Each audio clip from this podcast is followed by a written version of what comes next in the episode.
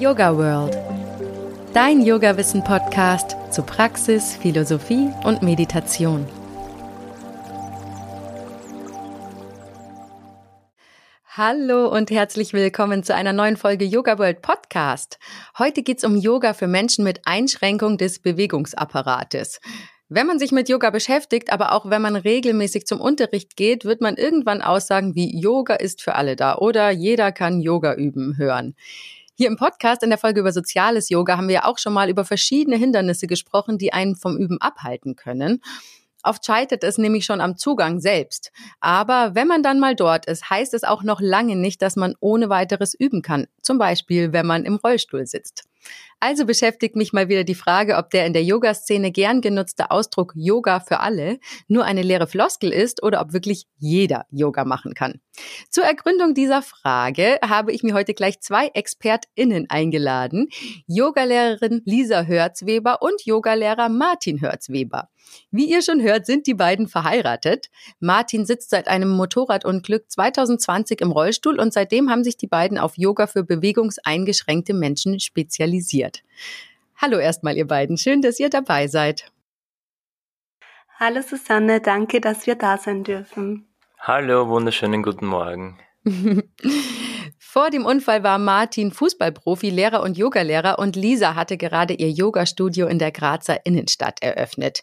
Jetzt leben sie seit ein paar Monaten auf dem Yogahof in Kirchberg am Wechsel und leiten Yoga-Ausbildungen, Yoga-Wochenenden und Workshops. Das ist ja die erste Folge Yoga World, die wir zu dritt aufzeichnen und ich freue mich total, dass es diese Folge ist, welche ich so spannend finde, das Thema Yoga im Rollstuhl aus beiden Sichten zu betrachten, eben aus der Sicht des Praktizierenden und aus Sicht von Lehrerin und Partnerin. So, jetzt habe ich mir echt einen Wolf geredet und wir kommen gleich mal zum Interview. Martin, im Yoga, also zumindest in einigen philosophischen Sichtweisen wie der Vedanta, heißt es ja immer, du bist nicht dieser Körper, du bist reines Bewusstsein. Welche Bedeutung bekommt dieser Satz, wenn der Körper einem klare Grenzen setzt? In der Yoga-Lehre gehen wir davon aus, dass wir Seele sind. Äh, die Umsetzung, wissen wir alle, ist nicht immer die leichteste und das zu erkennen, wenn der Körper gerade wirklich eine Beeinträchtigung hat, eine Verletzung, eine Erkrankung, dann bekommt man das sehr stark zu spüren. Ich bekomme es sehr stark zu spüren, zum Beispiel über Nervenschmerzen ich habe dann eine gewisse Form von Leid, leidvollen Erfahrungen, die mich einerseits daran erinnern, dass ich einen Körper habe und der sehr präsent ist in der Gegenwart und mich aber da auch fordern und, äh, sage ich mal, auch unterstützen, tiefer zu gehen und, und hinter das Korsett zu schauen. Und für mich ist zum Beispiel, jetzt kann ich es bis zu einem gewissen Grad immer besser annehmen, auch der Rollstuhl ein, ein, ein sehr großer spiritueller Lehrer, weil er ja, er bringt so viele Aspekte des Yogas mit, dass in jeder Sekunde dann gelebt werden kann und auch manchmal wirklich gelebt werden muss. Okay, äh, das klingt fast, als wärst du dankbar dafür, im Rollstuhl zu sitzen. Also ich bin nicht dankbar, im Rollstuhl zu sitzen, aber ich glaube, das Leben bietet uns Herausforderungen, Erfahrungen, nicht unbedingt welche, die wir uns aussuchen oder die wir uns wünschen. Aber ich glaube, es geht eher darum, um, um mit der Situation zurechtzukommen, diese irgendwann auch akzeptieren zu können und dann trotzdem das Beste draus zu machen. Und es ist nicht lustig, im Rollstuhl zu sitzen und ich würde es, wenn ich die Möglichkeit hätte, sofort eintauschen, sage ich mal. Aber ich würde es auch nicht eintauschen gegen die Ausrichtung, mein und unser Ziel, Mokshat, also wirklich Befreiung des Geistes, Erkennung der Seele, dafür würde ich es nicht eintauschen. Da sitze ich wirklich lieber im Rollstuhl und lebe ein bewusstes Leben, sage ich mal so, mit all den Herausforderungen, als ich gehe einen vielleicht unbewussteren Weg dafür gehend. Also das ist, ja, das hat auch lang gebraucht, bis ich dorthin gekommen bin. Es ist auch jeden Tag eine neue Herausforderung, das, das ist einfach so. Aber die Lisa erinnert mich da auch wirklich Tag ein, Tag aus und war diejenige, die mich von Anfang an immer als Seele erkannt hat, auch wenn ich es nicht erkannt habe. Weil die ersten ich sag eineinhalb Jahre war es ja ganz, ganz schwer, ganz, ganz düster. Und da bin ich weit entfernt von, äh, okay, ich bin Seele in meinem Urkern und, und das kann ich leben, sondern da war ganz viel, viel Dunkelheit, ganz viel Schmerz, ganz viel Frustration, Verzweiflung da, die dann nicht einfach ausgeblendet werden kann. Ja. Und Lisa, für dich war und ist das Ganze ja auch oft eine Herausforderung. Fühlst du dich durch Yoga getragen? Ja, ich fühle mich durch Yoga getragen und es ist, wenn man theoretisch etwas lernt, dann klingt das relativ leicht. Meine Seele, Atman, die fünf Körper. Aber wenn das Leben einen prüft, dann beginnt Yoga. Also Yoga beginnt dann wirklich da, wenn diese, unser Lehrer nennt das Schlag oder wenn diese Herausforderung beginnt. Und in dieser Herausforderung ist einfach das größte Wachstum. Das hat mich erkennen lassen, noch einmal ganz stark spüren lassen, dass wir wirklich mehr sind als dieser Körper, dass jedes Wesen von einer Seele, dass es beseelt ist, dass jedes Wesen beseelt ist. Und ich glaube, in solchen Momenten entsteht eine irrsinnige Kraft in uns, die irrsinniges Potenzial in uns trägt, wenn wir sie nutzen und einfach auch in die Akzeptanz gehen, dass Dinge so sind, wie sie sind das ist Yoga, also dass wir erkennen, dass das, was ist, in Ordnung ist, ohne Wunsch, ohne Anhaftung, ohne Erwartung. Und wenn das Leben eine Möglichkeit gibt, das zu lernen, dass man sie dankend annimmt, auch wenn es natürlich in der Praxis oft nicht so leicht ist wie in der Theorie, aber es gibt immer wieder Wege. Der Neubeginn ist in jedem Atemzug. Es gibt immer die Möglichkeit, auch hier weiterzumachen. Und das ist schon für mich die Yoga-Philosophie der Yoga als ein Weg, als eine Möglichkeit, die natürlich für jeden Menschen ein anderer Weg sein kann, aber der mich auf jeden Fall getragen hat und natürlich auch die Hingabe, die Hingabe zu Gott ist ein wesentlicher Teil des Lebens und ich bin dankbar, weil diese Zeit hat mich einfach, hat mich auch ein Stück näher wieder zur Verbindung zum Göttlichen auch zurückgeführt und dafür bin ich auch dankbar. Ich finde es immer wieder total schön zu hören, weil es ist ja immer leicht dahingesagt, dass Yoga in Krisen trägt oder dir ein Anker sein kann. Aber wenn man dann von Leuten hört, die halt wirklich mal in einer Krise stecken oder gesteckt haben, dass Yoga einem dann helfen kann, den Gedanken finde ich sehr, sehr tröstlich, wenn ihr das bestätigt. Martin, möchtest du mal mit uns teilen, wie es zu deinem Unfall kam? Ja, das ist, ich fasse mal das sehr kurz. Ich habe einen sexuellen Missbrauch in einer Fußballakademie erlebt. Der hat dann zu drei schweren Depressionen im Erwachsenenalter geführt.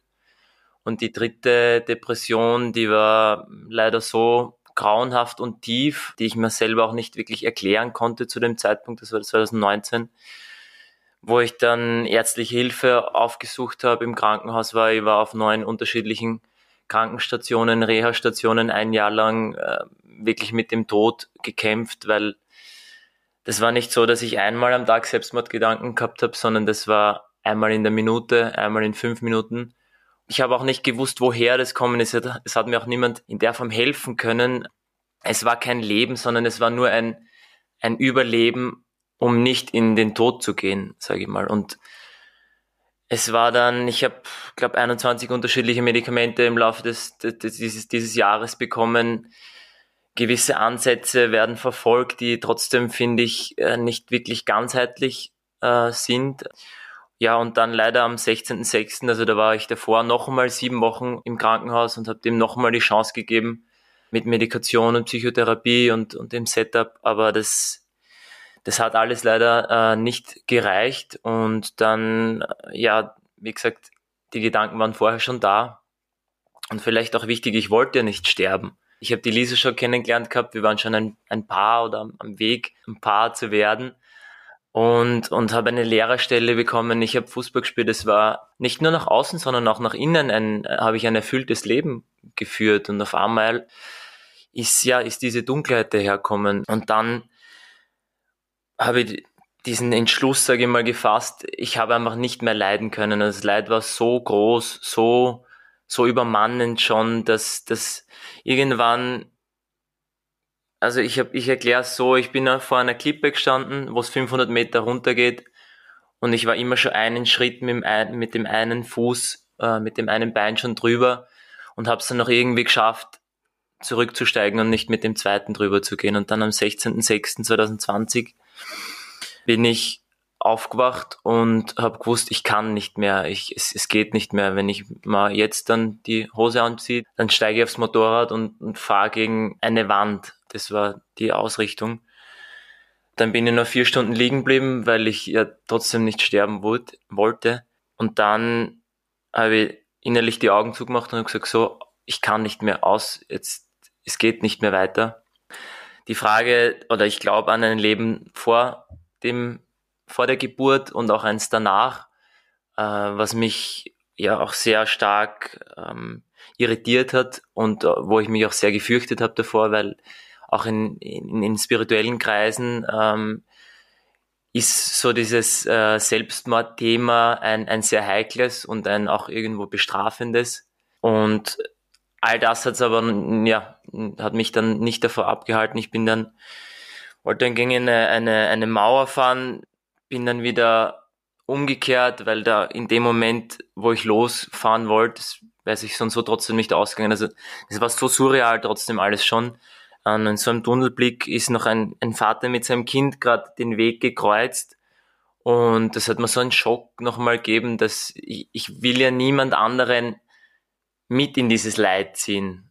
Ähm, und, und, und dann bin ich umdreht und wollte heimfahren und bin auch heimgefahren und dann war aber noch bei einem bekannten Platz für mir eine, eine sehr lange Parkstreife ganz leer und um, so nach 200 Metern ein leeren, leeres parkendes Auto. Und dann bin ich auch dort noch eine halbe Stunde gestanden und, und habe gezögert und, und, und irgendwann habe ich dann Gas gegeben, habe die Augen zugemacht und bin dann aufgewacht auf der Straße und ein Passant ist vorbeigekommen und hat, war natürlich sichtlich schockiert und hat gefragt, wie es mir geht und ich kann mich nur erinnern, dass ich gesagt habe, ich spüre meine Beine nicht mehr. Und dann das nächste Mal, wo ich aufgewacht bin, war eineinhalb Tage nach dem Koma auf der Intensivstation. Und dann hat mir relativ gleich einmal ein Arzt gesagt, dass ich jetzt querschnittsgelähmt bin und für den Rest meines Lebens sein werde. Und jetzt möchte ich gleich, jetzt habe ich schon zu lang geredet, aber das Unglaublichste, was für mich dann passiert ist und in meinem Leben passiert ist, ist, einerseits habe ich gewusst, ich muss das der Lisa auch erzählen und habe gedacht, dass sie mich dann, dass sie das nicht mittragen kann. Mhm. Die Lisa ist jeden Tag vorbeigekommen, hat nur 15 Minuten Zeit gehabt aufgrund der Corona-Situation. Und am siebten Tag der Intensivstation, ich war wirklich noch ganz, ganz weit weg vom Leben trotzdem, ähm, ist sie reinkommen und hat mich gefragt, Martin, willst du leben? Und äh, dann habe ich gesagt, ich kann die Frage nicht mit Ja beantworten, weil es wäre eine Lüge, aber ich bemühe mich. Und sie hat gesagt, das reicht mir. Und dann hat es oh mir ein, ein Etui, ein, ein, ein Schachtel mit meinem äh, Verlobungsring gegeben und hat gesagt, will deine Seele mit meiner Seele sein. Oh und Gott. ich kann es kaum aushalten, das ist so traurig und schön zugleich. Ja, also, und, und ich habe Ja gesagt. Ähm, und auch das war natürlich nicht der Turning Point, wo ich sage, ja, super, klasse, jetzt gehen wir es an und ich sitze im Rollstuhl und wir kriegen das alles hin. Überhaupt nicht. Aber es ist und war immer die Quelle, wo ich Kraft schöpfen habe können, jeden Moment, um trotzdem noch weiterzumachen. Und zumindest in dem Moment, nicht einen Tag lang, nicht eine Woche lang, sondern nur das, was ich jetzt gerade zu tun habe, irgendwie zu tun. Also es hat zumindest eine Ausrichtung für mich gegeben. Und ich habe dann den, den Ring, Ring, oben gelassen als, als Anker äh, über die Nacht auch und am Anfang schwillt halt noch der ganze Körper an von der ganzen Verletzung. Und zum Glück ist das dann nicht passiert, aber der Ring war schon, der Finger ist so dick geworden, dass der Ring, das nicht, sie waren schon jetzt nicht knapp davor, den zu amputieren, aber sie haben gesagt, ich darf ihn nicht mehr oben lassen, sonst kriegst du den Ring nicht mehr runter. Und ja, dieser Ring ist für mich trotzdem so eine Symbolik und so eine Kraftquelle. Wenn ich den anschaue, wenn ich mich verbinde damit, dann das ist für mich äh, ein ganz ein, ja, ein wichtiges Symbol auch. Danke, dass du das mit uns geteilt hast. Ja. Weißt du, was mich in dem Zusammenhang trotzdem jetzt aus Yoga-Sicht ein bisschen ähm, irgendwie, was mir so am Rücken kratzt, mir fehlt gerade das richtige Wort dafür, weil ich noch so geflasht bin. Du hast doch vorher auch schon Yoga gemacht. Ja. Bevor du den Suizidversuch oder den Unfall, wie man es nennen mag, hattest. Wieso hat es dir nicht geholfen und warum hast du danach nicht das Vertrauen in die Praxis verloren? Ich habe das Vertrauen in die Praxis verloren. Ich habe das Vertrauen ins Leben verloren.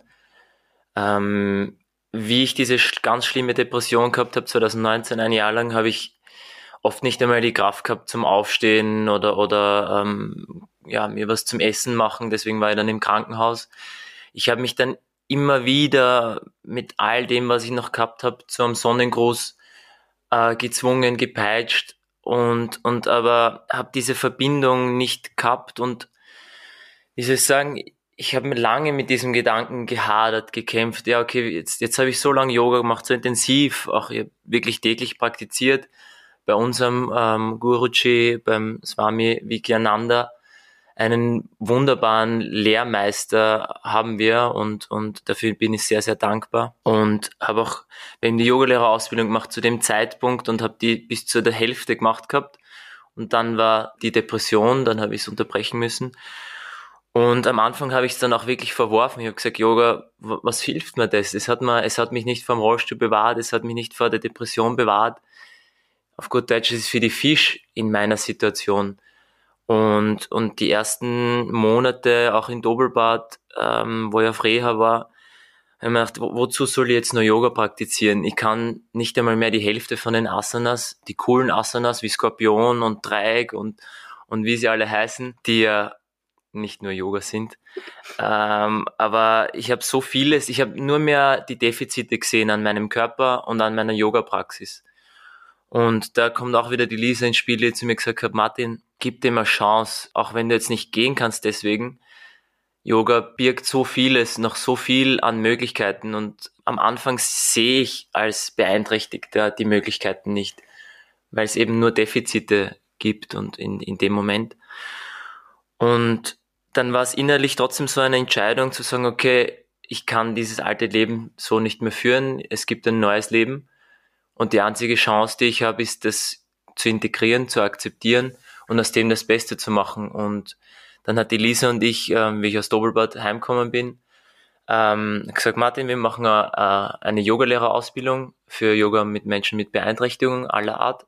Und dann habe ich gesagt, ja, okay, was das du bist, ähm, machen wir das gemeinsam. Und das war so, so, so, so kraftspendend für mich, wo ich auch erkannt habe, äh, Yoga ist nicht das, das Körperliche, das, dass du flexibel bist, dass du fancy Übungen machst, dass du, es ist auch ein wichtiger Teil, die, die körperliche Übung, aber es ist, es ist die innere Haltung, die innere Ausrichtung, es ist das bewusste Atmen, bewusst sprechen, bewusst essen, bewusst kommunizieren, einfach dieses Bewusstsein und auch wenn ich meine Beine oder vom Nabel abwärts jetzt sage ich mal, nur Komplikationen trotzdem habe, bin ich trotzdem Seele und, und vollständig. Ich habe mich nämlich auch die Frage der Vollst also dieser Ganzheit äh, gefragt. Okay, jetzt spüre ich meinen Körper nur bis zur Hälfte. Bin ich dann dann vollständig? Bin ich dann noch ganz? Auch im Yoga bin ich, kann ich diesem Bild, was finde ich oft vermittelt wird, dieses unversehrte, zufriedene, glückliche, ähm, total in der Balance seiende, äh, yogische, da habe ich selbst meinen Yogalehrer dann gefragt, ja, bin ich überhaupt noch Yogi, obwohl ich im Rollstuhl sitze? Und er hat zu mir gesagt, natürlich, du, du bist genauso Yogi wie vorher, du hast im Gegensatz noch eine Chance, weil du dich noch tiefer in der Praxis vertiefen kannst. Und mein Schwerpunkt liegt jetzt, also ich habe dann Yoga-Übungen, Yoga-Asanas für mich adaptiert, äh, so dass ich mir ein, ein halb, halbstündiges Programm wirklich einfach für mich äh, zugeschneidert habe. Auch mit Sonnengruß. Ich habe dann angefangen, einfach die, die Übungen, die ich auch mit den Beinen nicht mehr können habe, mit den Armen, äh, mit dem Oberkörper umzusetzen. Und, und äh, da hat mir auch die Visualisierung äh, geholfen, einfach zu schauen, okay, was, was, was, was möchte ich mit der Yoga-Übung erreichen? Also jetzt im Stehen oder egal im Liegen. Und wie kann ich das an meine Situation adaptieren? Und am Anfang habe ich gedacht, okay, nach zwei Minuten Ende Gelände, die Yoga-Praxis ist vorbei. Und jetzt habe ich eine Praxis, die, ja, die ich jeden Tag in der Früh mache, wo Pranayama auch ein sehr wichtiger Bestandteil ist, äh, eine kurze Dankbarkeitsmeditation. Und so habe ich wieder eine unglaubliche zusätzliche Kraftquelle für mich gefunden, wo ich sagen kann, ja, das das ist der Weg auch, der, der sich lohnt, einfach zu gehen und der, der so viele Aspekte des Lebens beinhaltet und nicht nur die körperliche Konstitution. Ja, sehr lehrreich. genau, du hast ja gerade schon so schön für mich übergeleitet. Können einer von euch, kann Lisa machen oder kannst du machen, mal beschreiben, wie jetzt eine konkrete Asana-Praxis aussehen kann, damit wir uns das nochmal ein bisschen bildlich vorstellen können? Bei der Praxis geht es darum, zu wissen, wie funktioniert mein Körper. Zuerst einmal zu wissen, wie sehr kann ich ihn fordern. Ich kann ihn nicht mehr an über die Grenzen fordern, sondern ich muss mir meiner Grenzen zuerst einmal wirklich bewusst werden. Das heißt, Blutdruck, habe ich Probleme mit dem Blutdruck, mit der Atmung bin ich da beeinträchtigt. Ich muss schauen, dass ich keine Druckstellen habe auf der Matte, wenn ich, wenn ich auf der Matte bin. Kann ich mich vom Rollstuhl auf die Matte setzen oder bleibe ich im Rollstuhl? Kommt auch auf die körperliche Konstitution an.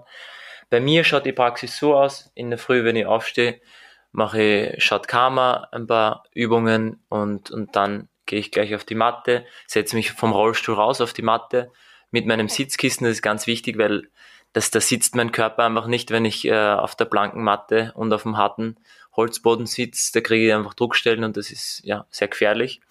Und dann starte ich mal mit tiefen Atemzügen, einer Form der Demut zu Gott, zum Leben und einer inneren Ausrichtung, sage ich mal, äh, mich mit dem Atmen verbinden und dann, ja, dann mache ich Sonnengrüße, wie gesagt, adaptiert. Gewisse Sachen gehen nicht, gewisse Sachen gehen noch. Einfach mit der Rückbeuge, mit der Vorwärtsbeuge, viel mit den Armen. Ähm, ich mache viele Twists, gerade für die Wirbelsäule, dass die durchs viele Sitzen einfach flexibel bleibt. Aber nicht nur eben diesen körperlichen Schwerpunkt, sondern ich bemühe mich ganz stark, die Atmung ähm, wirklich einfließen zu lassen, synchron mit der Atmung zu gehen und auch äh, diese innere Haltung ganz stark zu kultivieren, mir bewusst zu sein, was ich gerade denke, wo ich gerade bin, ob ich wirklich präsent bin oder oder ähm, oder vielleicht einen, einen Hauch in der Zukunft oder in der Vergangenheit. Und und auch es lehrt mich auch mit mit Leid umzugehen. Das heißt, der Körper, der beeinträchtigt ist, der bringt mir äh, auch viel Leid. Es ist einfach so, das kann ich nicht äh, verschönen, weil ich habe starke Nervenschmerzen und damit wäre ich auch in, in, der Praxis konfrontiert. Und am Anfang habe ich mich sehr dagegen gewehrt, bin sehr in den Widerstand gegangen und äh, ja, habe auch gesagt, dass es sehr unfair ist mir gegenüber. Und jetzt bemühe ich mich auch das zu integrieren als Teil dieses Lebens, was herausfordernd ist, aber ich finde, ich habe nicht einmal eine Wahl, wenn ich noch ein, ein Leben führen möchte, das für mich gehaltvoll ist. Da gilt es einfach Leid auch zu integrieren. Und ich glaube, Eckart Tolle zum Beispiel hat auch mal gesagt, Leid kann der größte Katalysator sein. Sagt sie wieder so schön und so wunderbar, bis zu dem Zeitpunkt, wo man dann Leid erfährt. Aber ich glaube, dass es wirklich so ist, wenn wir, wenn wir das schaffen, dem zu begegnen, im Jetzt, in der Aufmerksamkeit. Und es ist nach wie vor auch noch immer ein weiter Weg, sich nicht dazu in den Widerstand zu begeben. Aber wie gesagt, die Yoga-Praxis hilft mir da sehr, einfach in der Früh diese Grundausrichtung, diese trotzdem auch positive Annehmende dem Leben, gegenüber zu kultivieren. Und, und das ist ein ganz, ein ganz ein wichtiger Anker für mich und für den Verlauf des Tages, weil auf das beziehe ich mich immer wieder. Ich, ich, ich schöpfe da so viel Kraft, weil mich ja immer das erinnert, Thema den Gedanken, Gefühle, Bewusstsein, Atmung und, und das tragt mich dann auch durch den Tag. Ja, wahrscheinlich praktizierst du im Alltag viel, viel mehr als jemand, der jetzt nicht an den Rollstuhl gebunden ist. Ja, ich sag so, es ist wirklich, es ist eine 24-Stunden-Praxis, einfach ja. weil ich oder Menschen mit Beeinträchtigung, jeder Mensch ist sehr gefordert im Leben. Ähm, und ich kann dann nur für mich sprechen, äh, gerade die Nervenschmerzen, die ich oft fast jede Minute habe, die fordern mich, den Mut nicht zu verlieren, weiterzumachen und auch mit dem Ausblick, dass es wieder besser wird, auch wenn es jetzt gerade nicht besser ist. Und trotzdem den Moment anzunehmen, so wie es ist. Ich schaue gerade, wie ich da mit der Atmung äh, zurechtkomme, ob ich da Linderung verschaffen kann. Es ist, es ist wirklich so ein, Yoga sehe ich auch wirklich als, als Werkzeugkiste. Da ist ein Schraubenzieher drin, da ist ein Hammer drin. Es gilt einfach, das kennenzulernen und das für sein eigenes Leben nutzen zu lernen.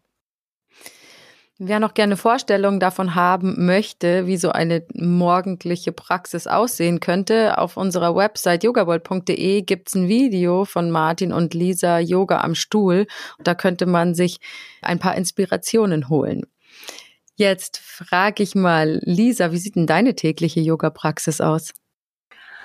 Ganz unterschiedlich, aber meistens einfach mit dreimal Om beginnen. Also ich arbeite viel mit Klang, aber auch natürlich mit den Mikroübungen und Meditation. Also für mich ist wirklich, früher war die Asana-Praxis, ich glaube, es geht vielen Menschen so am Anfang steht die Asana-Praxis vielleicht noch im Vordergrund, wenn man den Weg zum Yoga findet.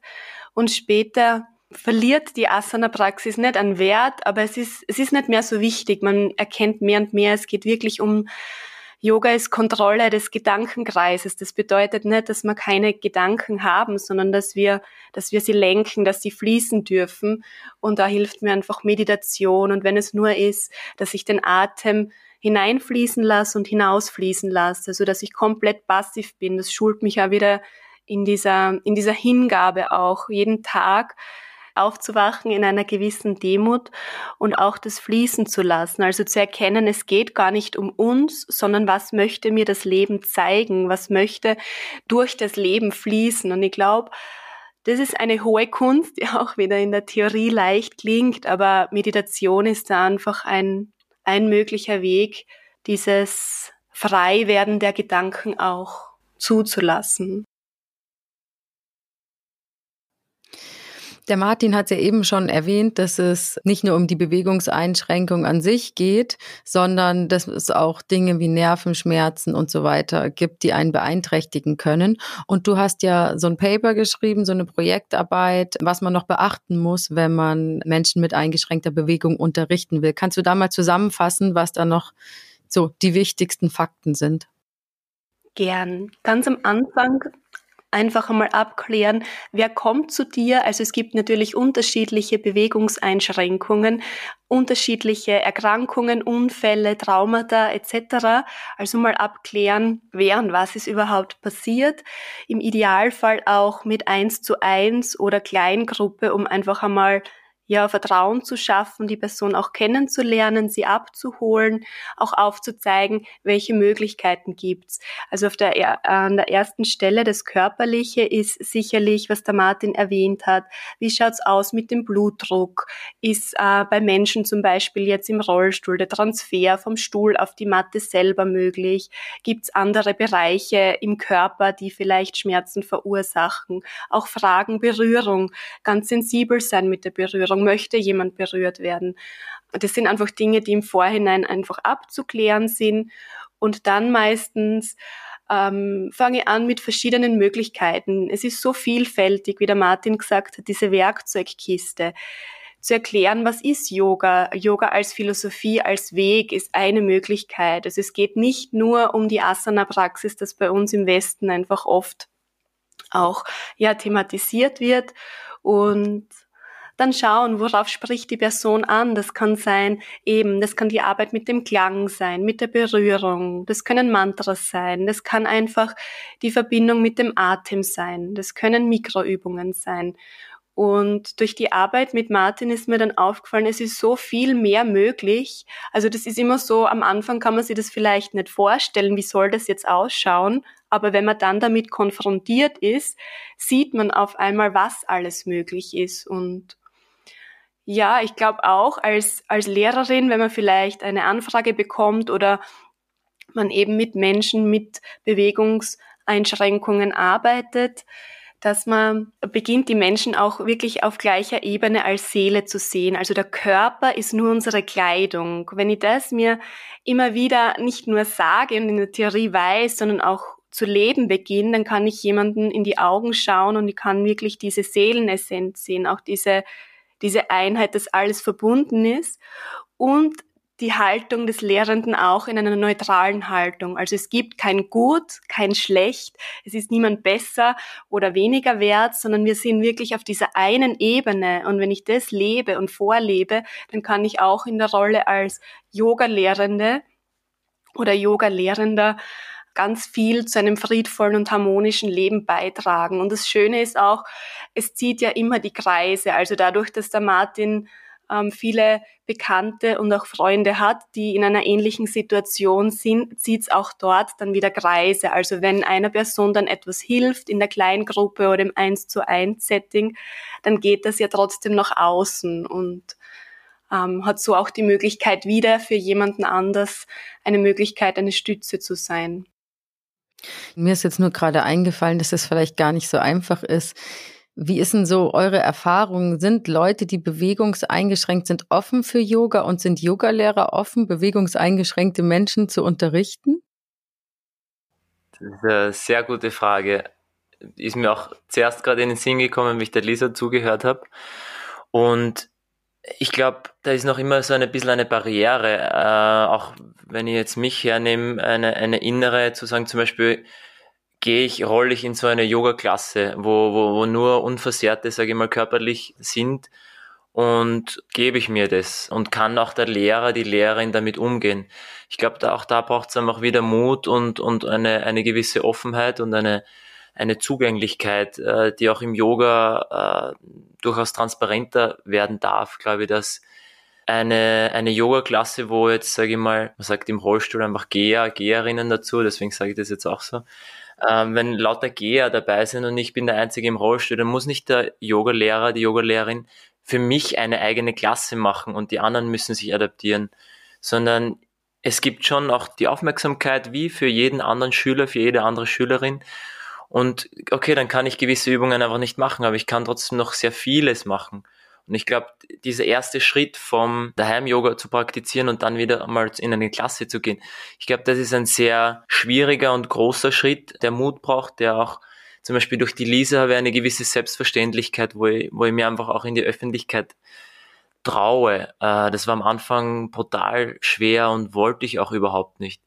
Und jetzt gehe ich eben zumindest einmal im Monat, wenn es sich ausgeht, auch zu einer Klasse bei unserem Lehrer äh, in Graz einfach, ja, um, um, um dort zu sein, um, um, um das zu praktizieren. Und ich glaube, dass viele oder die meisten Yogalehrerinnen offen sind dafür und dass es halt noch, sage ich mal, wenig Angebot gibt oder wenig Kommunikation, auch nicht Social Media mäßig, äh, einfach, dass die Möglichkeit gibt. Ein Freund von mir, der Roman, der macht Kundalini-Yoga und leitet in Wien auch Kurse aus dem Rollstuhl heraus und macht auch Zoom-Yoga für Menschen mit Beeinträchtigung.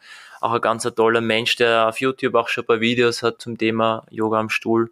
Und ich glaube, es, es passiert was in, in, in kleinen in kleinen Schritten, in kleinen Dosen, aber eben da, da braucht's Mut und zum Beispiel wir fahren jetzt dann bald auf Trainingslager vom Rollstuhl-Tennis-Club von meinem und da haben schon auch die Leute gefragt, ja, und machen wir dort Yoga auch? Und also es, es wird nicht belächelt, sondern sie merken auch, dass sich was tut damit. Sie sind neugierig, sie fragen, aber sie haben halt oft wenig Möglichkeiten, wenig Berührungspunkte, weil eben dieser Schritt in das Yoga-Studio so schwer ist. Ja, und dann gibt's ja noch wieder Sachen, die man beachten muss. Gibt's da eine Toilette, die ich benutzen kann? Komme ich mit einem Aufzug hoch? Barrierefrei, genau. Aber wenn das alles gegeben ist, würdest du auf jeden Fall Rollstuhlfahrer oder andere bewegungseingeschränkte Menschen ermutigen, auch offene Yoga-Klassen zu besuchen?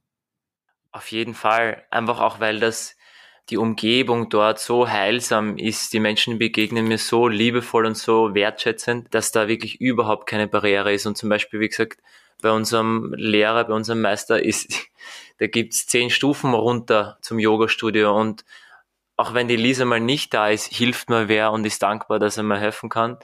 Das für mich anzunehmen war am Anfang gar nicht so leicht. Aber auch da, sich einfach nicht davor zu fürchten, okay, muss alles perfekt barrierefrei sein, ist bei meinem Klo ein Haltegriff. Die meisten gehen gar nicht dort aufs Klo, weil sie wissen, sie gehen vorher aufs Klo und während der Praxis müssen sie nicht und dann fahren sie wieder heim und timen sich das oft so, dass sie natürlich ist gut, einfach ein, ein barrierefreies Klo zu haben, aber einfach, dass man auch da den Mut in die Ungewissheit wagt. Und wenn es nicht geht, okay, dann geht's eh nicht. Aber nicht von vornherein sagt, naja, das ist nicht barrierefrei und, und die Statuten funktionieren so und so nicht. Wenn es dann nicht geht, geht's eh nicht. Aber äh, einfach dann wirklich auch den, das Wagnis ja, einzugehen, zu schauen, was geht alles noch, wie geht's dann adaptieren. Ein Punkt ist mir jetzt noch eingefallen, wenn man fragt, ob die Menschen prinzipiell offen sind. Also auch da keinen eigentlich Unterschied zu machen, weil sowohl bei den Gehern, Geherinnen, also Menschen, die gehen können, gibt's diejenigen, die offen sind und die anderen, die vielleicht nicht dafür offen sind. Und auch da natürlich mit Bewegungseinschränkung oder Erkrankung gibt's Menschen, die offen sind und Menschen, die nicht offen sind. Also auch da, dass man gar keinen gar keinen Unterschied jetzt da macht, ob, wenn man überhaupt die Einschränkung hat. Weil ich glaube, wenn der Mensch bereit ist und wenn das Leben auch dir dieses Geschenk ist, auch eine Form der Gnade, diesen Weg zu finden, dann ist es auch da wieder für alle Menschen gleich, unabhängig vom Außen. Ich habe gerade überlegt, ob ich offen wäre, wenn jemand bei meiner Klasse anfragt und ich habe mir gedacht, ich wäre sogar, ich fände sogar cool, ich fände sogar spannend und herausfordernd zu schauen, was die Person kann und wie man das zusammenlösen kann. Ja. Genau, also falls jemand zu mir kommen will, nach München. Vielleicht noch ein Punkt. Ähm, in der Yoga-Praxis oder als Yoga-Lehrender, Lehrende ist es dann oft so, brauche ich die Ausbildung, brauche ich das?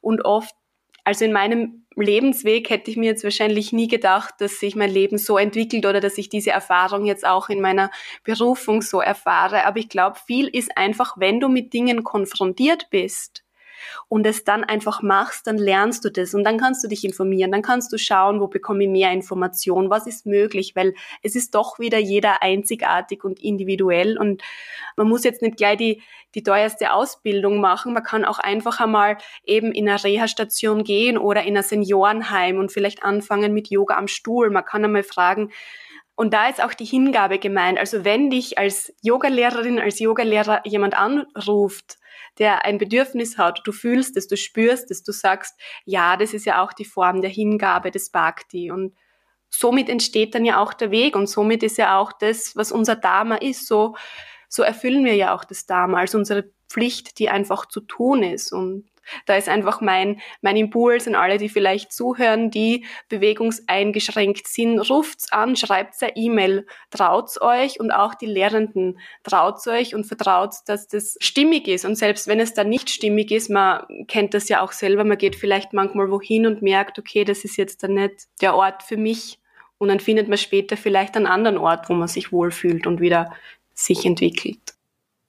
Ich glaube, das ist ein ganz wichtiger Punkt, den du gerade genannt hast, das mit dem Vertrauen zu Gott und mit der Hingabe und vor allem auch darauf zu vertrauen, dass der Schüler ja auch, also wenn man jetzt Lehrer ist, dass der Schüler ja selbst spürt, was für ihn gut ist, dass du nicht alles perfekt und richtig machen musst, sondern dass die Person ja auch eigenverantwortlich ist und weiß, das kann ich und das kann ich nicht. Und umgekehrt auch, dass der Schüler weiß, ich entscheide und nehme die Angebote an oder nehme sie nicht an. Total. Und ich glaube auch eben, dass es ein Prozess ist, dass es ein Miteinander wachsen, miteinander gedeihen ist. Ein, man fängt irgendwo an und, und, und dann handelt man sich so Stück für Stück einfach gemeinsam vor, macht vielleicht manchmal Sachen, die vielleicht dann auch nicht so gut funktionieren und dann adaptiere ich mich. Also ich glaube eben, das ist auch wichtig, das prozessorientiert zu sehen und, und, und einfach sich auf das einzulassen. Aber es gibt bestimmt Kontraindikationen, wo man echt nicht üben sollte. Ja, also in meinem Fall zum Beispiel, ich habe leider auch viel mit Thema Blasenentzündung zu tun. Ähm, jetzt bin ich schon mal zwei Monate ohne Blasenentzündung, das ist schon die längste Phase überhaupt. Und gerade in der Akutphase, wo, ich, wo der Körper einfach so ausgelaugt ist, ist es nicht sinnvoll zu praktizieren. Natürlich eine innere Haltung kann ich trotzdem kultivieren, aber diese klassische Yoga-Praxis ist da nicht zu empfehlen oder wenn ich auch dazu neige, viel zu viel ins Extreme zu gehen, dann wäre es gut, wenn ich äh, mal mit Beaufsichtigung praktiziere. Das heißt, wenn ich mir jemanden hole, einen Guide, einen Yogalehrer, Yogalehrerin, die mich an der Hand nimmt und führt, weil auch da ein falscher Ehrgeiz, sage ich mal, bringt auch nichts oder eher eine Kontraindikation. Und ja, das Klassische halt, wenn man, wenn man wirklich krank, also wenn man Fieber hat oder, oder Entzündungen hat, ist es nicht sinnvoll zu üben. Aber das heißt nicht, dass man im Geist nicht üben kann und praktizieren kann. Ja. Es gibt da in dem geistigen Zusammenhang und in dem energetischen Zusammenhang noch einen Gedanken, der mich umtreibt. Und zwar kann es auch sein, dass wenn man beim grobstofflichen Körper beispielsweise eben jetzt durch Querschnittslähmung oder durch Amputationen etc. weniger spürt, dass sich dann das Gespür für den feinstofflichen Körper schärft? Also wie man sich das vorstellen kann, wenn jemand blind ist, dass sich dann das Gehör verbessert? Hm. Ja, also feinstofflich, ich gehe mal jetzt von einer anderen Perspektive auch aus. Ich spüre zum Beispiel ganz, sagen wir so, ich spüre viel feiner die Nuancen und Feinheiten in meinem Rücken, in, mein, in den Bereichen, wo ich noch ein Gespür habe, spüre ich meinen Körper einerseits viel intensiver und, und feiner und kann auch in den Bewegungen die Aufmerksamkeit besser dorthin lenken, mit der Atmung, mit der Aufmerksamkeit wie so eine Linse, wie so eine Lupe, also ganz spezifisch dorthin führen und die Aufmerksamkeit dort bündeln. Im feinstofflichen Bereich, ich glaube schon auch, dass sich das verschärft und intensiviert und dass dir einfach, wenn du jetzt, sage ich mal, wir leben da am Yogahof und dann, wenn wir uns äh, so in die Gesellschaft auch wagen, das tun wir immer wieder, na, tun wir ganz normal, du nimmst schon Feinheiten wahr, also so in der Kommunikation, in der, ich finde trotzdem, dass eine, dass du äh, ja Emotionen feiner spürst, auch für das Nonverbale, was nicht ausgesprochen wird, dass du einfach ein gewisses, es muss nicht sein, aber dass du auch da ein gewisses Sensorium, das sich da sicher verschärft. Ähm, und auf der anderen Seite ist trotzdem der beeinträchtigte Part, zum Beispiel bei mir die Beine, immer wieder ein, ein Hindernis vom Spüren her, weil wenn ich dann so starke Nervenschmerzen habe, dann spüre ich den Rest wenig, beziehungsweise dann nimmt es so viel an Raum ein, dass es mir für die anderen Zugänglichkeiten schwerfällt, ja, Empfindungen zu haben. Das legt sie dann wieder und dann kann ich wieder, es ist auch, finde ich, eine Entscheidung, die ich immer wieder zu treffen habe. Befasse ich mich jetzt Tag ein, Tag aus, jede Sekunde mit den Nervenschmerzen und wie unfair das ist oder schaue ich, was trotzdem noch gut ist an meinem Leben, was noch Qualität hat, an Potenzial hat zu entfalten. Wenn du sagst, die Querschnittslähmung geht vom Nabel abwärts, spürst du dann die unteren zwei Chakras? Ich spüre sie nicht. Ich kann sie mir, da zum Beispiel ein ganz ein lieber Freund von mir, der Thomas, ja, begleitet mir jetzt schon, ja, seitdem ich im Rollstuhl bin, speziell Rollstuhl-Tennismäßig, sitzt auch im Rollstuhl seit einer langen Zeit, über 20 Jahre und macht auch Yoga wirklich als Yoga für die Therapie und hat da, tolle Erfolge für sich erreichen können, sage ich mal. Und er erinnert mich auch immer beim Tennisspielen, Martin, verbind die, auch wenn du das nicht spürst, verbind die vom Wurzelchakra bis zum Kronenchakra, spür diese Verbindung. Und auch wenn ich es jetzt nicht spüre körperlich, ist ja diese geistige Haltung. Das Chakra ist ja da, ob, obwohl ich spüre oder nicht, ja, obwohl ich, ob ich da Beeinträchtigung habe oder nicht. Ich spüre zum Beispiel, wenn ich die Bandas anspanne, einfach runter hin dort zu dem Bereich, wo, es dann dumpf wird.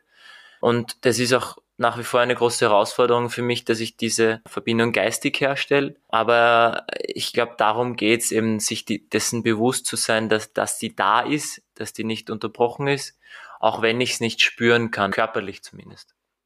Mir fällt da was ein zu ähm, Pratyahara, auch Rückzug der Sinne, weil wir schulen ja damit wir befreit sind, auch den Rückzug der Sinne. Also unser Geist, unser Mannes möchte ja ständig was. Ah, ich möchte das. Ah, das riecht gut. Ich will das. Ich möchte dorthin gehen. Und auch da geistig eigentlich zu beginnen, es geht ja um den Rückzug. Also jetzt da nicht jedem Druck nachgeben und sagen, ah, das riecht gut oder diese Berührung ist angenehm, sondern es geht ja eigentlich, dass wir uns auch da wieder zurückziehen. Also jetzt nicht allem sofort nachgehen. Und es kann auch eine Form der Praxis sein, dass man wirklich bewusst schult, diesen Rückzug von allen Sinnen. Also Yoga ist ja nicht nur, das ist angenehm und das tut gut, sei es jetzt Berührung oder Nahrung. Nein, Nahrung sollte einfach, das ist ein Mittel zum Zweck. Wir sollten etwas zu uns führen, damit wir einfach den Motor am Leben bleiben können. Und auch, ja, bei der Berührung, ne, das muss jetzt immer alles super schön und spürbar und was man so gerne hört auch in der Szene, sondern es geht ja eigentlich wirklich um dieses Zurückgehen. Und es wird da oft falsch verstanden. Könntet ihr noch mal ein paar Tipps zusammenfassen, wie ich jetzt, wenn ich eine Einschränkung habe, im Alltag äh, mit Yoga arbeiten kann? Vielleicht so die Top 3 oder sowas. Du hast auch schon mal von Atmung geredet, aber was wären da so deine Top 3? den Mut, einfach anzufangen und sich darauf einzulassen und sei es mal nur mit einer Übung, das heißt die Arme nach oben strecken und zu spüren, wie die Rückenmuskulatur gedehnt wird. Also einfach diesen ersten Schritt wagen. Das ist, glaube ich, ganz wichtig und dem eine Chance zu geben dann sich auch wirklich an Menschen zu wenden oder einfach die Fühle auszustrecken, wo bekomme ich Informationen, wo, wo fühle ich mich wohl, wo, wo, weil zum Beispiel wir haben das Glück, ich habe die Lisa als wunderbare Yogalehrerin, die mir jeden Tag auch, auch guidet in meinem Leben, auf und abseits der Matte. Ich habe so einen wunderbaren Guruji, den Swami Vivekananda, der mich schon seit Jahren begleitet. Also ich habe da Quellen und Ressourcen, auf die ich zurückgreifen kann die sehr, sehr kostbar sind. Und da ist, glaube ich, dann noch der Anfang viel leichter zu machen, wenn ich mich äh, ja auch nach außen hin ähm, strecke und schaue, okay, wo ist in meiner Umgebung vielleicht ein Yogalehrer, eine Yogalehrerin, wo ich mal ein Einzelsetting machen kann, wo, wo ich mir nur mal ein fünfminütiges, zehnminütiges Yoga-Programm, eine Einheit für mich gestalten kann, weil so ist es dann schwer, einfach aus nichts heraus irgendwas zu kreieren. Das ist der zweite Punkt. Und für mich zumindest wirklich auch im Alltag die Atmung, da muss ich nicht groß Yoga praktizieren, sage ich mal, dieses klassische, sondern mich mit der Atmung auseinandersetzen. Wie, wie, wie atme ich, wenn ich gestresst bin? Wie atme ich, wenn ich Schmerzen habe? Wie kann ich mich da ein bisschen spielen mit der Ein- und Ausatmung? Einfach die Atmung kennenzulernen und sich damit vertraut zu machen. Oh Gott, die Zeit. ich muss jetzt trotzdem noch was fragen. Gerne. Der sichtbare Körper hat in unserer Gesellschaft ja einen sehr großen Stellenwert. Und ich denke auch, dass der Großteil der Menschen sich sehr über den Körper definiert. Und deswegen stelle ich mir das auch so unglaublich hart vor, wenn dann einfach Funktionen des Körpers ausfallen. Und das hat ja auch einen Einfluss auf das Vertrauen in den eigenen Körper, oder? Total. Also ist jetzt so, kein, so ein schönes Thema, aber einfach die Ausscheidungsorgane, wenn, wenn du vom Bauchnabel weg gelähmt bist, dann funktioniert das Klogen auch nicht mehr so wie früher. Und gerade am Anfang war das für mich brutal erniedrigend und herausfordernd, nicht zu spüren, wann ich aufs Klo gehen muss jetzt, beziehungsweise auch nicht zu spüren, wenn, wenn was in die Hose gegangen ist. Und das passiert einfach, das ist die Realität. Zum Glück jetzt viel, viel seltener als früher, aber am Anfang war das einfach diese, so wie du sagst, diese Ungewissheit zu haben. Ich habe am Anfang immer das Gefühl gehabt, es ist, jetzt habe ich mehr in die Hosen gemacht, weil ich einfach nicht gewusst habe, was passiert da unten. Und du lernst halt dann mit der Zeit einfach auch dann gewisse, zum Beispiel beim, ich habe die Erfahrung jetzt so noch nicht gemacht, aber eine Freundin von mir hat gesagt, sie spürt einfach dann ganz heiße Ohrläppchen, äh, wenn sie aufs Klo gehen muss, ähm, oder der andere Freund von mir merkt, merkt, dass er Gänsehaut kriegt. Einfach der Körper signalisiert dann ganz stark. Bei mir ist es halt derweil, vielleicht spüre ich es noch nicht so, aber ich mache es halt über die Zeit. Das heißt, ich zum, weiß zum Beispiel, nach drei Stunden sollte ich mal aufs Klo gehen, klein und Kathetern. Genau, aber es ist nach wie vor noch immer so eine Unsicherheit, Ungewissheit, die jetzt nicht angenehm ist. Also das ist einfach so. Aber auch damit lerne ich gerade umzugehen in der Form, dass ich sage, okay, auch das gehört zu meinem neuen Leben dazu. Ja, ich will in dem Zusammenhang nämlich noch fragen, ob du da noch ein paar konkrete Tipps hast, was man da tun kann, dass man sich in dem eigenen Körper wieder zu Hause und geborgen fühlt. Mhm. Einerseits der Sport hilft mir auch sehr viel, mich in meinem Körper wohler zu fühlen. Ich spiele professionell Rollstuhltennis und da ist wirklich die einzige Zeit, wo ich vergiss, dass ich eine Behinderung habe körperlich, weil ich einfach Sport machen kann ganz normal. Ich kann mit meinen Freunden Sport machen, die nicht äh, im Rollstuhl sitzen und, und kann sie fordern, so dass wir uns ein Match auf Augenhöhe bieten. Und der gibt mir sehr viel Vertrauen auch, dass das auch mit so einem, sage ich mal, beeinträchtigten Körper noch ganz viel drinnen ist ähm, und dann auch wirklich sich dem Körper zuwenden. Am Anfang zum Beispiel bin ich extrem schlampig, extrem schlechter mit meinem Körper umgegangen bei den Transfers, weil ich mir gedacht habe, ja, ich spüre meine Beine eh nicht mehr, wozu soll ich dann drauf achten? Und bin dem sehr minder wertschätzend gegenüber gestanden. Und nur durch ein, ein wunderbares Umfeld, die Lisa, meine Familie, ähm, meine Freunde, die gesagt haben, hey, das ist auch ein Teil. Das ist ja nur, wenn du nicht spürst, heißt es nicht, dass er wertlos ist oder grauslich oder, oder äh, ja, einfach ein Schaß auf gut Deutsch. Sondern auch der möchte Aufmerksamkeit und so schwer das er ist, ähm, es ist einfach ein Teil und, und eben den, wenn man aus der Lehre auch kommt, den Blick dann tiefer als den Körper sinken zu lassen, tiefer als den Geist sinken zu lassen, zu sagen, okay, ich habe einen Körper, ich habe einen Geist, ich bin Seele und das immer wieder zu kultivieren, zu leben und sich immer wieder, auch wenn man dran nicht, nicht glaubt in gewissen Situationen, sich das auch äh, einredet bis zu einem gewissen Grad. Ja, und auch so dieses, diese innere Haltung oder das Vertrauen irgendwie zu schöpfen in Gott, in das Leben, in an Menschen, den man liebt, äh, dass auch das vorübergeht, der Moment, der so grausam ist, vielleicht, wo was in die Hosen geht oder wo so die Nervenschmerzen so schlimm sind, dass du explodieren könntest. Auch da, so schwer es ist, zu sagen, this too shall pass. Also auch dies geht vorüber. Ich weiß nicht wann, aber ja, und den Mut zu haben, trotz dieser Widrigkeit, zu sagen, okay, was ist noch möglich? Was, taugt mir in meinem Leben noch? Was kann ich intensivieren? Was kann ich kultivieren? Wo habe ich noch Freude an Sachen? Auch wenn der Horizont trotzdem, es ist einfach so, um einiges kleiner worden ist an Möglichkeiten, die ich vorher gehabt habe und die ich jetzt nicht mehr habe. Aber dann nicht den Blick auf das zu richten, was nicht mehr geht, und, und was alles nicht mehr möglich ist, sondern was alles noch möglich ist. Und ich muss wirklich sagen, von dem Zeitpunkt an, wie ich in den Rollstuhl gekommen bin und wie ich jetzt da mit dir und euch rede, es hätte ich mir nie vorstellen können, es klingt so Fairy Tale mäßig, es ist noch immer ein Chance im Rollstuhl zu sitzen für mich, ja. Aber was alles möglich ist, wir, wir haben da einen barrierefreien Yogahof errichtet, gegründet, wo die meisten gesagt haben, das wird nicht gehen im Rollstuhl. Das ist unmöglich, die Holzarbeit, all die Arbeiten. Aber nur damit, dass wir den Schritt wagen und ja, auch Menschen haben, die uns begleiten auf dem Weg. Aber einfach diesen ersten Schritt, man braucht nicht an die nächsten tausend Schritte, hunderttausend Schritte glauben zu wissen, wie das funktioniert. Ich weiß oft nicht, zum Beispiel bei gewissen Situationen, wie soll das gehen? Und dann konfrontiere ich mich damit und dann merke ich, aha, also so geht's einmal nicht. ist auch wichtig zu wissen. Ja. Und dann komme ich aber drauf, okay, so könnte es gehen oder so. Es schaut halt vielleicht dann nicht mehr so ästhetisch aus wie früher und so. Aber ich finde dann so meine Nische, das anzugehen und ja. Und auch der Support ist einfach unendlich kostbar, äh, den, den ich zumindest erfahren darf.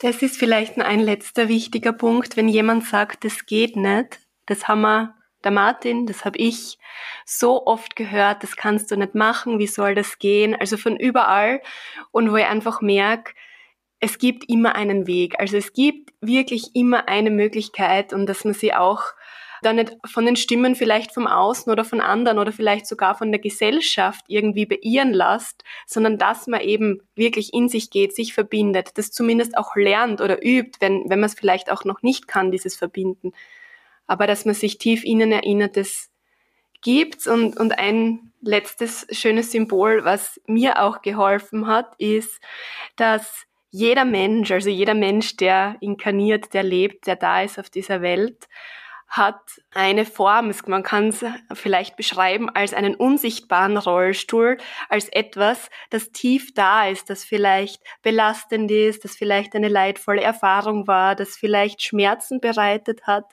Und ja, beim, beim Martin in dem spezifischen Fall sieht man den Rollstuhl, aber bei ganz vielen Menschen, die uns tagtäglich begehen, sehen wir es vielleicht im Außen gar nicht im ersten Moment, weil der Körper, ja die Körperhülle so perfekt erscheint, aber oft ist da auch was und sich auch da dann wieder erinnert, dass jeder eine Form dieses Schmerzes oder dieses Leides in sich tragen kann und dass man diesem Mensch auf der Seelenebene begegnet, ganz viel Heilung und auch Frieden passieren kann. Und wir verfolgen kein Ziel im Yoga, aber das wäre der Weg, also für dieses friedvolle Sein in dieser Einheit. Hm. Wunderbare Schlussworte. Damit müssen wir jetzt auch aufhören. Dann sage ich an dieser Stelle vielen lieben Dank, dass ihr euch die Zeit genommen habt und vor allem für eure Offenheit. Wirklich sehr beeindruckend. Schönes und inspirierendes Gespräch. Danke dir, Susanne. Vielen Dank, liebe Susanne. So, wo, wie, wann kann man mit euch Yoga üben? Ja, das hatha-yoga-institut.at, da findest du aktuell unsere Ausbildungen in Österreich. Unser Schwerpunkt ist im Hatha-Yoga. Wir unterrichten in ganz Österreich und ja, freuen uns einfach, wenn ihr auf der Website vorbeischaut oder auf yoga-end-more.at. Da findet ihr den Yogahof, der ist circa eine Stunde von Wien und ja, wir versuchen da einfach ein nachhaltiges, bewusstes Leben zu ermöglichen. Und, und für Anfragen für Yoga am Stuhl und, oder mit Beeinträchtigung einfach uns schreiben. Ähm, einerseits über, über Zoom biete ich Klassen an oder auch wirklich vor Ort. Einfach anschreiben, anrufen. Wir haben da, glaube ich, ja, gute Erfahrungen damit. Super, also traut euch und probiert es gerne mal aus. Ihr da draußen, schaut doch auch mal auf yogaworld.de vorbei. Da gibt's eine Übungsreihe von Martin und Lisa zum Thema, habe ich ja schon erwähnt. Und den Kauf eines Yoga-Journals kann ich euch natürlich auch immer ans Herz legen. Aber vor allem freue ich mich, wenn euch der Yoga World Podcast gefällt und ihr ihn bewertet, liked, teilt, abonniert und kommentiert. Bei Fragen, Anregungen und Kritik erreicht ihr mich auch unter podcast.yogaworld.de. Dann bis zum nächsten Mal bei Yoga World. Eure Susanne. Namaste. Tschüss. Der Yoga World Podcast. Jeden Sonntag eine neue Folge von und mit Susanne Moors auf yogaworld.de.